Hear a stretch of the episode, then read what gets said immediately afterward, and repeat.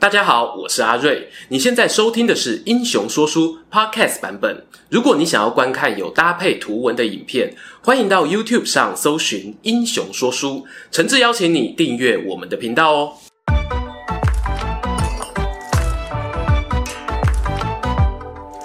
Hello，《英雄说书》的观众朋友，你们好，我是说书人阿瑞，替大家带来精彩的英雄故事。今天呢、要来跟大家讲到的三国英雄哦，如果不是对这一段历史有爱的朋友，还真的不常听到。但是呢，他其实在三国时期扮演了举足轻重的角色。曹操呢欣赏他，诸葛亮可能有一点恨他，司马懿呢大概也会忌惮他。这个人呢，就是我认为曹魏宗室中的最后传奇——曹真、曹子丹。要进入正题之前啊，自己的广告自己打哦，恳请大家呢帮忙按个订阅，点个赞，让我知道呢你喜欢这一支影片。毕竟啊，冷门片的流量呢很难跟那些刘关张啊、司马诸葛比。还有哦，如果呢你自认还蛮常看我们频道的，我也诚挚邀请你呢，可以用每个月一杯咖啡的钱支持英雄说书的全体团队。因为认真讲啊，如果说今天光靠阿瑞我一个人找故事啊、写脚本啊，甚至剪辑影片，是不可能让这个频道成长到今天的。如果呢，你有能力加入会员，除了每个月有专属的瑞宇制作人幕后秘辛可以看，还有一些不定期的工商小福利。最最最重要的是呢，那将会是给我们频道当中每一个成员温暖坚定的支持。感恩罗好啦，广告打完后呢，让我们回归正题。曹真呢是何许人也？他是曹操收养的儿子。关于他的亲生父亲啊，有两种说法。一说呢是姓秦，秦先生在曹操征战兖州被贼寇追杀的时候呢，不惜牺牲自己，跳出来假冒曹操本人，一个替身菩萨的概念，帮曹操挡下追兵。另一种说法呢是他的生父姓曹。同样啊，是在曹操遇到敌人攻击的时候不幸身亡。不管哪一种说法，曹真的生父呢，都算是有资助过曹操的早鸟赞助者，对曹操有恩。也因此呢，曹操决定收养年少丧父的曹真，让他和曹丕等孩子们呢一起接受教育。曹操啊，对下一代的教育呢是很重视的，五育均衡发展。让孩子选择适合自己的路。像我们知道啊，曹丕、曹植对文学很有兴趣，而曹真呢，天生啊就是骑马打仗的料，最喜欢出门打猎啊。有一回呢，他被老虎追逐，在马背上拉杆扭腰，拈弓搭箭，一箭出手啊，正中脑门，直接放倒那一头猛虎。曹操得知后啊，赞誉有加。便派这一位干儿子呢，成为曹魏精锐部队中虎豹骑的统领。讲到虎豹骑这个名字啊，听起来超中二的，又是虎又是豹。在魏书中记载，这支部队呢是精英中的精英，最早由曹纯负责管理。里面的队员呢，在外面军队中啊，至少都能够管得动一百名阿兵哥，差不多就是连长的等级啦。想象一下哦。曹真率领的是一群特战连连长组成的特种部队啊。关于虎豹骑的故事呢，未来有机会我们再讲得更深入一点。镜头呢，回到主角曹真身上，他开始领兵之后呢，先是讨伐林丘的贼兵练功，接着跟着曹洪、曹休两位曹家班一起前往汉中战区对抗西线的刘备。我个人认为啊，这算是曹真呢第一次面对大场面作战，他就以偏将军的身份呢击退了吴兰等将领，升官到中间将军。就在此时呢，曹魏阵营发生了一件举国震惊的消息，那就是西线作战总指挥官夏侯渊在汉中之战不幸阵亡了。刘备方面啊是士气大振，为了要稳住局势呢。张合、郭淮两位名将临危受命，接下了夏侯渊的指挥任务。但是啊，大家如果记得我在张和那一支独立影片中讲到的，曹操对于这一位降将的信赖感哦，没有到百分之百。所以呢，他又加派了我们曹真、曹子丹去担任真属护军一职。其实呢，就有一点监督的意味。这个人事调动啊，最后呢是有成功止血的。曹真呢，他证明自己哦，不只是一个勇敢打老虎的猛将，他也与徐晃、曹洪等人呢合作愉快，稳住了西边的防守线。后来呢，曹操过世，曹丕即位。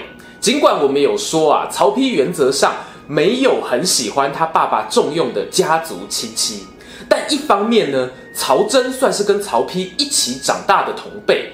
另一方面呢，他镇守西方的表现有目共睹啊。于是曹丕呢就加码提拔曹子丹为镇西将军，还给他假节管理雍州、凉州两大区域的军事权。而曹真呢没有辜负大家的期待啊，他调兵遣将，平定了雍凉一带知名的角头老大张晋的叛乱。这一次哦，总算有新老大了，不用每一次啊都在山东打昌西。同时呢，也帮忙宣传一下，其实东汉末年呢，各种边陲地带的民乱啊，都不应该被小看。什么山越啦、羌族啦、南中啦，还有这一个张晋之乱也一样。他其实并不是阿猫阿狗的等闲之辈啊。当张晋呢起兵反抗的时候，武威、酒泉等地的魏国太守都为之震动，朝廷呢甚至有放弃这些偏远郡县，断尾求生的打算。最后呢，曹真啊在费耀、郝昭、苏泽等将领的协助之下，才顺利让曹魏在雍凉的统治权稳定下来。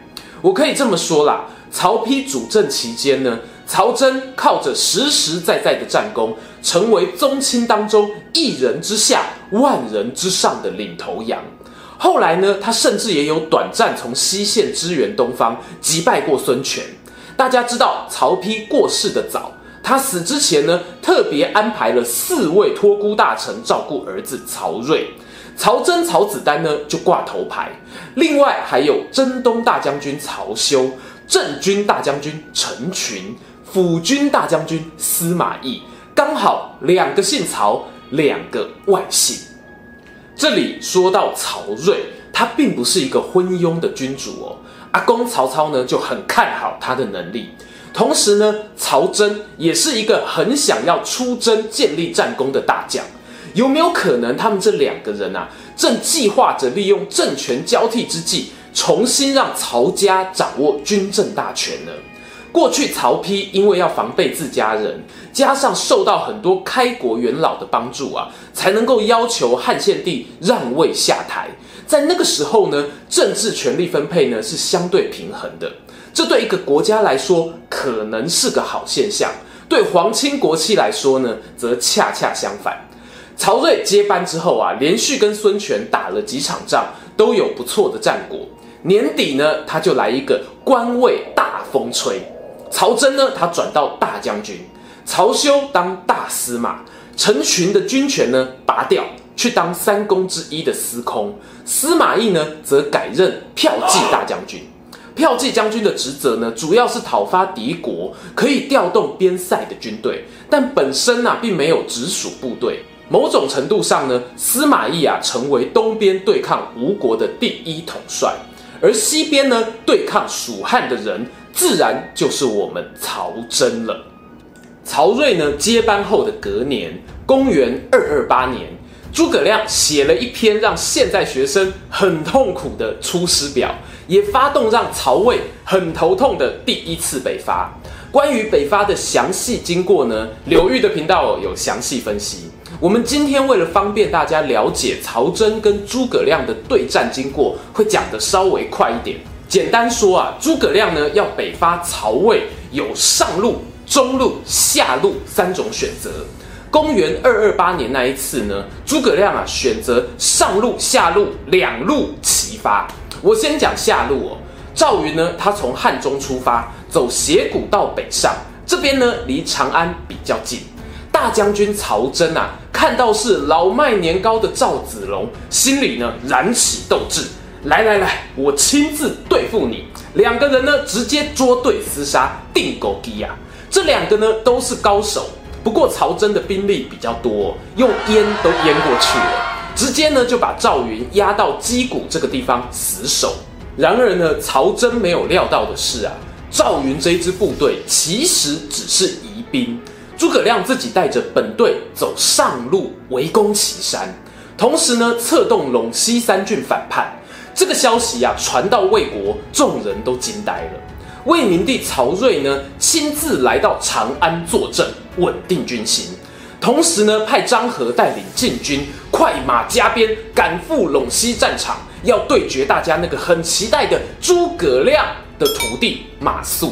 身经百战的张郃啊，在街亭对上初出茅庐的马谡，那是砍瓜切菜一般，直接瓦解诸葛亮第一次北伐的攻势。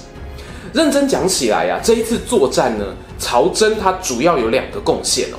第一个部分呢是坦住赵云，很多人会提到说啊，赵云这支部队呢只是佯攻作战啊，打败他没什么了不起。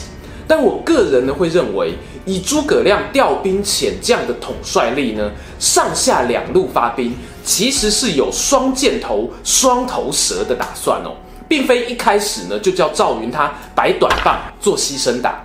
万一呢魏国这边没有挡住赵子龙的攻击，就直接啊虚兵变实兵碾压进去，这完全呢是可行的。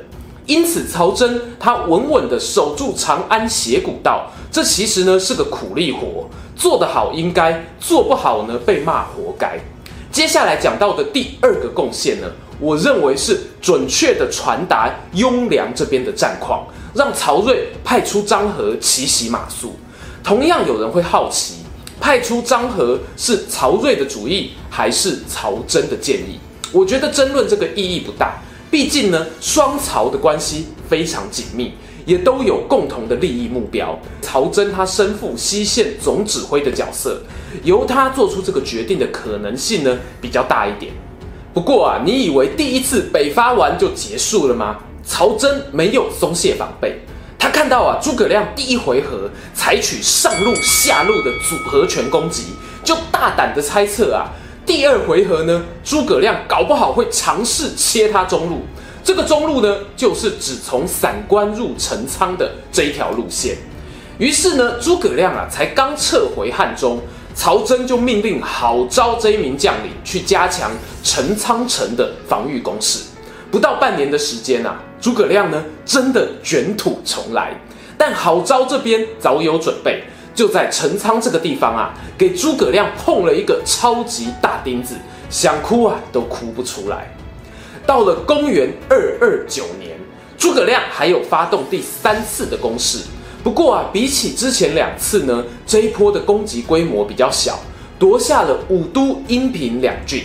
说好听一点啊，是稳健布局；说难听一点就是呢，诸葛亮他前两次北伐都失利，他心中啊真的好想好想要赢韩国啊，好想要赢魏国啊。赢球呢，才能够提振士气啊！这件事情古今皆然，对于后续的北伐是有正面加分的。由于武都、阴平这两郡呢，距离魏国的本土比较远，这一次交手，曹真他没有介入哦，是由郭淮负责。但是呢，曹真啊，得知前线失利的消息之后，心里就 OS 啊：诸葛亮，你是在冲啥？都在家是拎刀照看呢？隔一年的秋天啊，曹真就在魏明帝的授意之下，前面有讲到哦，这一对君臣是很想要打一番事业的，不能够老是看诸葛亮北伐，我们大魏也可以南征啊。于是曹真就带领着主力大军反守为攻，从子午谷到进军，同一时间呢，也安排郭淮、张郃在益州北部那边啊，蠢蠢欲动，做出骚扰的模样。负责荆州战线的司马懿，更从汉水那里一起带兵支援，准备夹击汉中旁边的南郑。这是一个山雨欲来风满楼的气势啊！诸葛亮呢不敢怠慢，亲自领兵在南郑东方扎营备战。然而呢，我说的山雨欲来，不只是文学上的形容，也是物理上的描述。那一年的秋天呐、啊，真的下起大雨，一整个九月啊没停过。诸葛亮呢，在南郑城外等了又等，都没有等到传说中的曹魏大军出现。原来呢，由于连日大雨，子午谷那边的山路啊，路基掏空，行军困难。魏明帝他终于顶不住朝野舆论的压力，命令曹真呢取消南征，班师回朝。让人遗憾的是，曹真他返回洛阳的途中就开始生病。曹睿呢还亲自到病榻前关心这一位曹家栋梁。陈寿他在《三国志》记载中，曹真呢是一个愿意与下属同甘共苦的将领，甚至会拿出自己的家产当做奖金，鼓励士兵奋勇作战，相当啊得到士卒的欢迎。曹真呢有没有可能是在子午谷的恶劣天气底下行军，导致他得病过世？他会不会后悔这一次的冒险南征呢？这些问题呀、啊，恐怕只有曹子丹他自己心里知道了。终于啊，我们又来到了结论时间。曹真呢，他身为宗室重臣，效力曹家三代，既能够率领虎豹骑亲自作战，也可以督导大军，知人善任。曹操啊，当初栽培他往军事路线去发展呢，真的是很有远见。然而呢，人、啊、没有十全十美的，最后还是要提一下曹真他的缺点。比起军事才华呢，在培养接班人的功力上啊，他可以说是远远输给曹操。曹真后来的官职是由儿子曹爽接班，但曹爽啊，无论是在领兵作战、战略分析上面呢，都不如他父亲，甚至啊还错判形势，主动发起政党恶斗。挑战司马懿的派系，最后呢，当然是落得身败名裂的下场。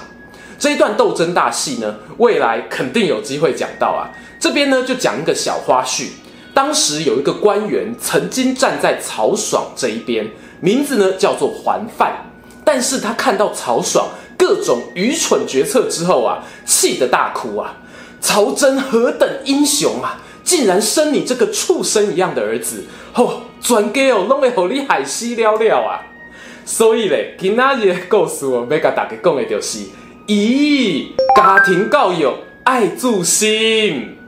喜欢今天的故事吗？英雄说书需要你的支持，让好故事被更多人听到。动动手指订阅我们频道，打开小铃铛，选择接收全部消息，这对创作者的帮助非常非常大。如果你还想要给我们更多鼓励，也可以扫描加入会员 QR code，用每个月一杯咖啡的钱赞助我们的内容创作。这里是英雄说书，我们下次再见，拜拜。